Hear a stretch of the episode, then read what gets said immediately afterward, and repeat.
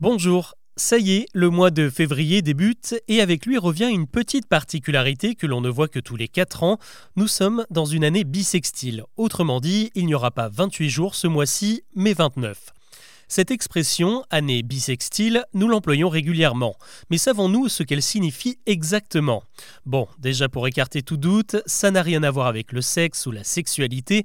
Pour comprendre, il faut plutôt se rappeler pourquoi tous les 4 ans on ajoute un jour au mois de février.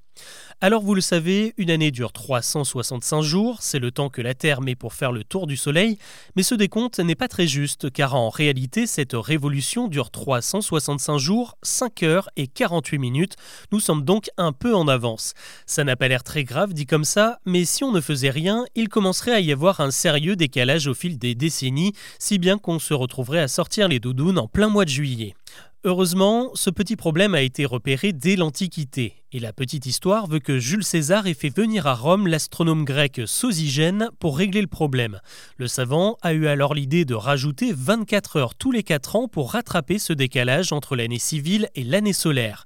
Sauf que ce jour bonus n'a pas été ajouté après le dernier de février, mais après le 23 février. Par conséquent, ça donnait une sorte de 23 bis, un deuxième 23 avant de passer au 24. Et le 24 chez les Romains, c'était le sixième jour avant le début du mois de mars. Nous avons donc un 23 bis placé au sixième jour avant mars. Sixième se dit sextus en latin.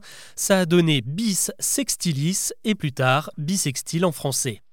Plus largement, cet ajustement faisait partie d'une grande réforme voulue par César qui a donné naissance au calendrier julien. Il restera en vigueur jusqu'au XVIe siècle avant d'être remplacé par notre système actuel, le calendrier grégorien qui a choisi le 29 comme jour d'ajustement.